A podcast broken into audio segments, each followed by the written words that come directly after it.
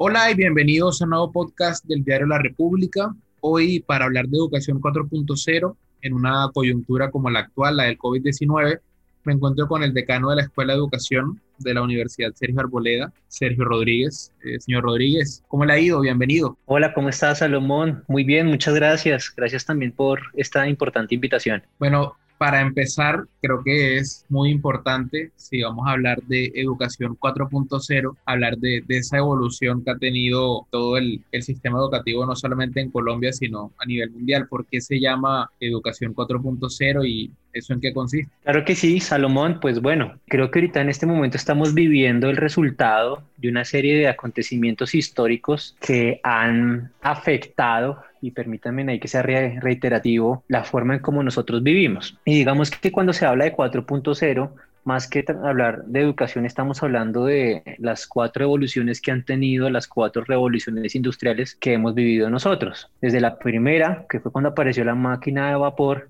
hasta esta cuarta, que es la última que estamos viviendo con los procesos de automatización, inteligencia artificial y otros. Entonces, debido a la integración de la tecnología en nuestras vidas, cosa que ya sucedía precisamente a finales del siglo XIX, inicios del XX, pues cualquier avance científico en materia de tecnología y nuevos alcances tecnológicos afecta a nuestra vida cotidiana.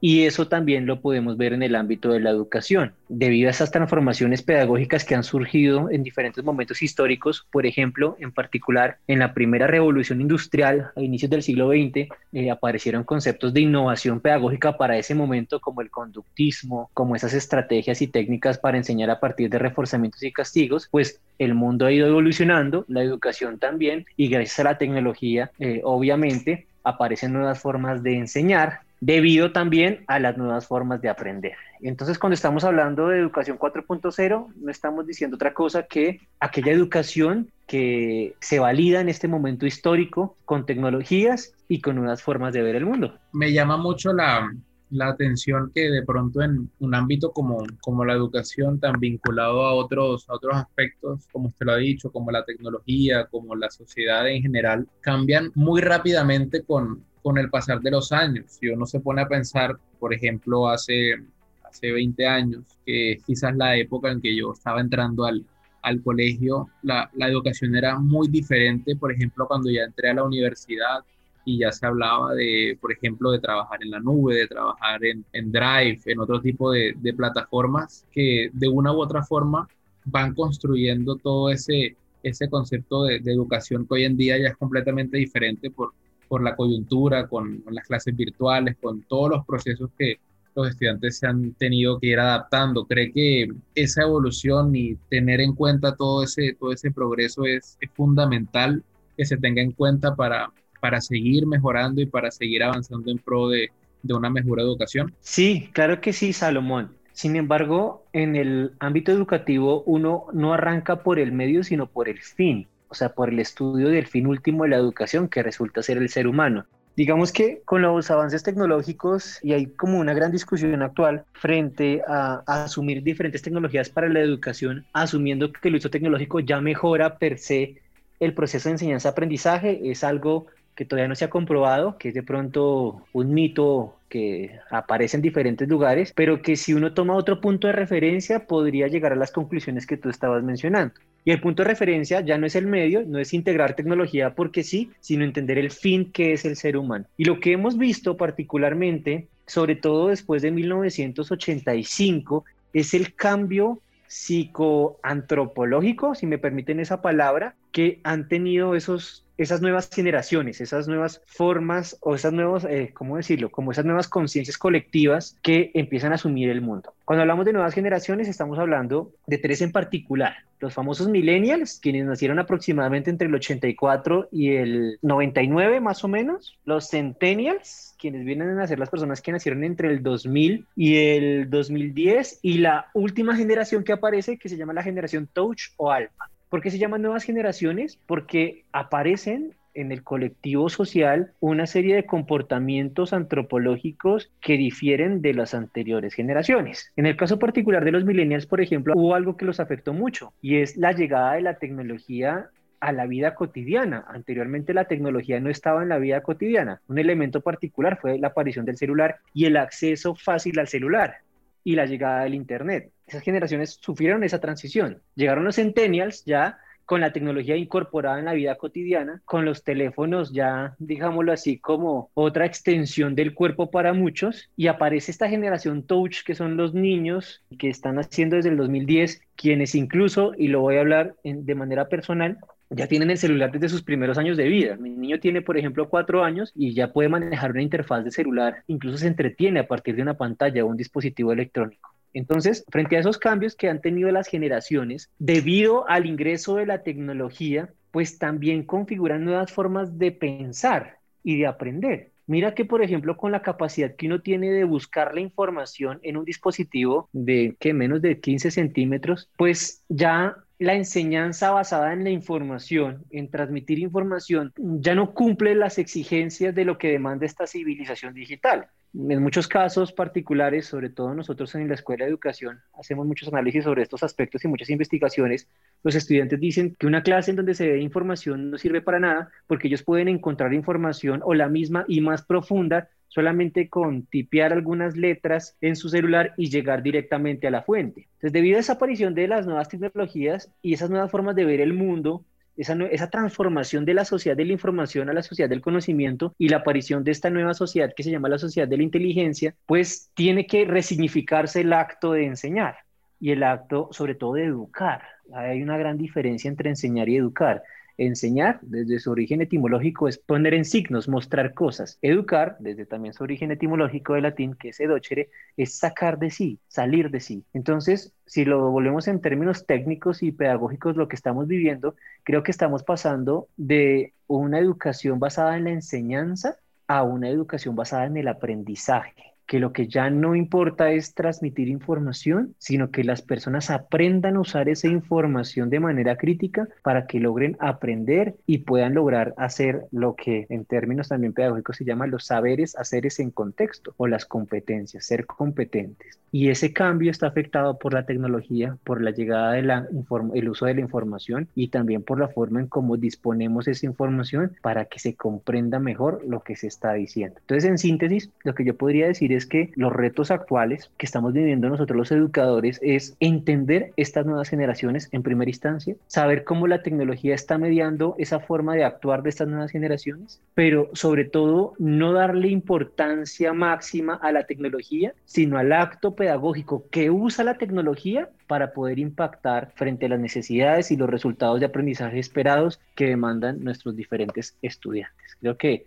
esa sería la síntesis de, de lo que estamos viviendo el día de hoy en base a, ese contexto que, usted me entrega y, y, a lo que me acaba de comentar, la tecnología, a pesar de, sus ventajas y de todo lo que aporta, no hace de pronto más complejo ese proceso de conectar con, con el estudiante y con en general en el proceso educativo, porque pienso que esa nueva civilización digital, por tener acceso a más información, tener acceso a muchas más cosas, se ha vuelto también mucho más exigente y difícil de pronto de, de vincularla a procesos que se tenían antes, por ejemplo, eh, que la clase era simplemente un, un canal unidireccional, por ejemplo, de, de un maestro que simplemente eh, recitaba o mencionaba eh, los temas, sino que ahora se hace mucho más necesaria la participación de debate, de actividades, como usted dice, de pensamiento crítico, cómo, cómo asumir ese reto y cómo puede estar la, la educación constantemente avanzando en, hacia ese futuro. Sí, sí, señor. Creo que esa pregunta es extremadamente valiosa porque creo que nos ayuda también a, entender otro, otro elemento que estamos viviendo ahorita en la, en la educación debido a la pandemia. Mira que una de las cosas que sucedió apenas inició la pandemia y hubo la necesidad de hacer las clases vía remota o a distancia fue un afán grandísimo por varios docentes de aprender las nuevas tecnologías para dar las clases de manera remota. Y digamos que fue una carrera en contra del tiempo. Muchos profesores se alfabetizaron digitalmente, aprendieron a usar, eh, no sé, herramientas para teleconferencia, como las que hay ahorita, herramientas para presentar su información, para diseñar diapositivas, para generar contenido digital. Pero había un gran, digamos así, una, gran... Mm, no sé cómo decirlo, incomprensión de, de, lo que significa la enseñanza eh, a partir de medios digitales y es que se asumía que entre mayor número de herramientas manejara el docente, mejor iba a ser su clase. Y digamos que una clase al ser algo tan orgánico, tan humano, depende de muchas variables diferentes al manejo o no manejo de técnicas o herramientas tecnológicas. Uno diría que los mejores docentes del mundo, eh, incluso solo con su voz, son capaces de dar una experiencia de aprendizaje grandísima o con un tablero sencillo, con una tiza o con lo que sea. Digamos que la cuestión del arte de la enseñanza no está en el manejo del medio técnico, ni siquiera si sabe o no sabe hacer un tablero, etcétera, sino en entender cuál es ese resultado de aprendizaje que tienen que tener los estudiantes y mediante una serie de, de tácticas basadas en una estrategia pedagógica lograr el objetivo. Lo que sí está pasando es que uno de los elementos que más se requiere en estos nuevos aprendizajes, como ya lo habíamos mencionado, no es la transmisión de la información, porque la información se puede transmitir por varios medios, sino que es otra palabra que es crucial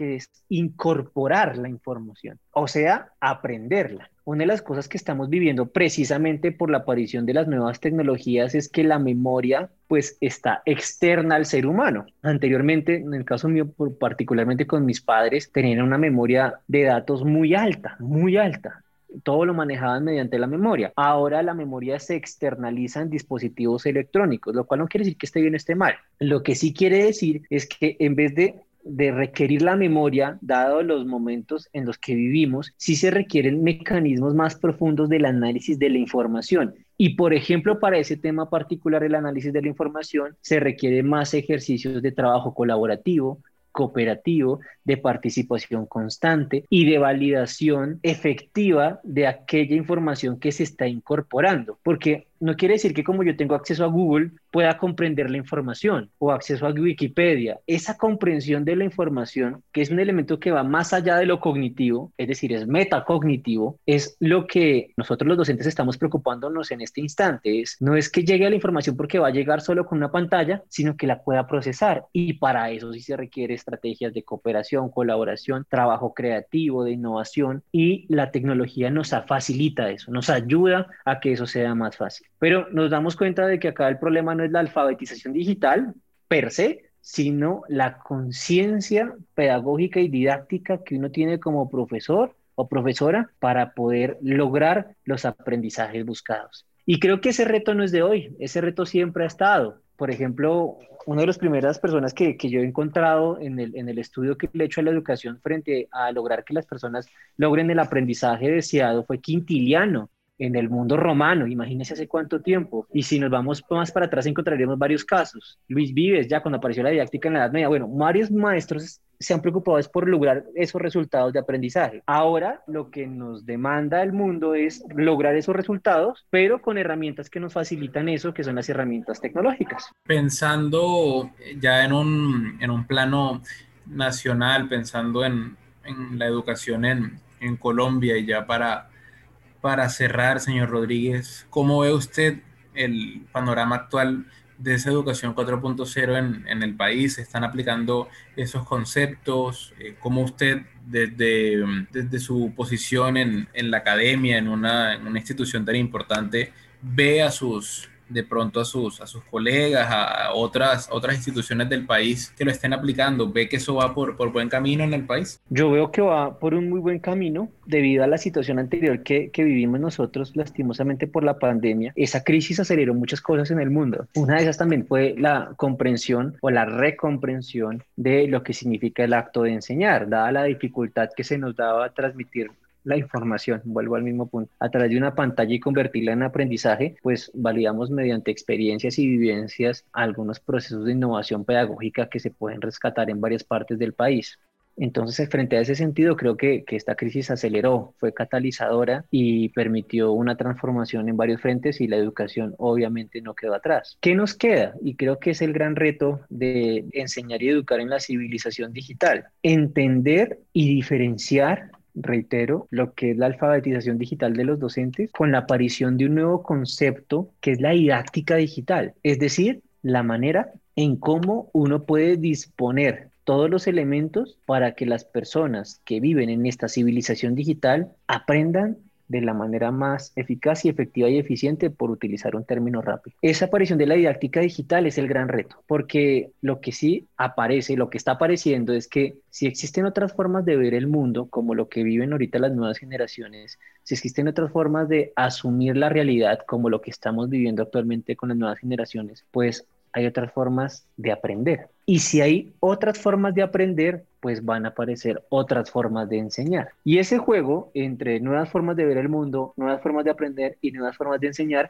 es lo que configura la estructura de este concepto que se llama didáctica digital, que está basada precisamente en lo que se denomina o que tiene un fundamento en algo denominado en el ámbito de la educación, que es el learning design o diseño de aprendizajes en centrarnos en entender cómo los estudiantes aprenden a partir de sus condiciones psicológicas, cognitivas, sociales y demás, y con eso diseñar el mejor espacio, la mejor experiencia de aprendizaje para que se logre ese resultado de aprendizaje esperado. Creo que ese es el reto. El reto es seguir estudiando, por ejemplo, a partir de la neurociencia, que es crucial en este aspecto, cómo los seres humanos aprenden a partir de los diferentes objetos de conocimiento que pueden haber en el mundo y con eso reestructurar, replantear e innovar en las diferentes prácticas pedagógicas para mejorar lo que estamos haciendo nosotros en el aula de clase. O sea que hay un panorama positivo, hay buenas expectativas para el país. Sí, yo veo un buen sino, un buen destino a lo que vamos a llegar, porque también va a aparecer otro fenómeno, Salomón, muy interesante, y es que van a aparecer los nuevos pedagogos, que serán precisamente personas de estas nuevas generaciones que gracias a su impronta, a su forma de proceder, pues van a cambiar también el fenómeno de la educación y gracias al conocimiento que también las nuevas generaciones tienen sobre tecnología, pues van a utilizarlo para cambiar los diferentes espacios y eso siempre estará en pro y en mejoramiento de la humanidad, que es el objetivo de la educación. Perfecto, señor Rodríguez, le agradezco mucho por, por acompañarnos en, en este espacio, un tema tan importante y sobre todo tan vinculado no solamente a, a la sociedad en general, sino a una coyuntura como la actual, a la formación de, de, la sociedad del futuro y a la sociedad actual que ha tenido que enfrentarse a muchos desafíos en tan poco tiempo, así como el sector de la educación. Así es, y muchísimas gracias por esta invitación, Salomón. Vale, que esté muy bien. Hasta luego.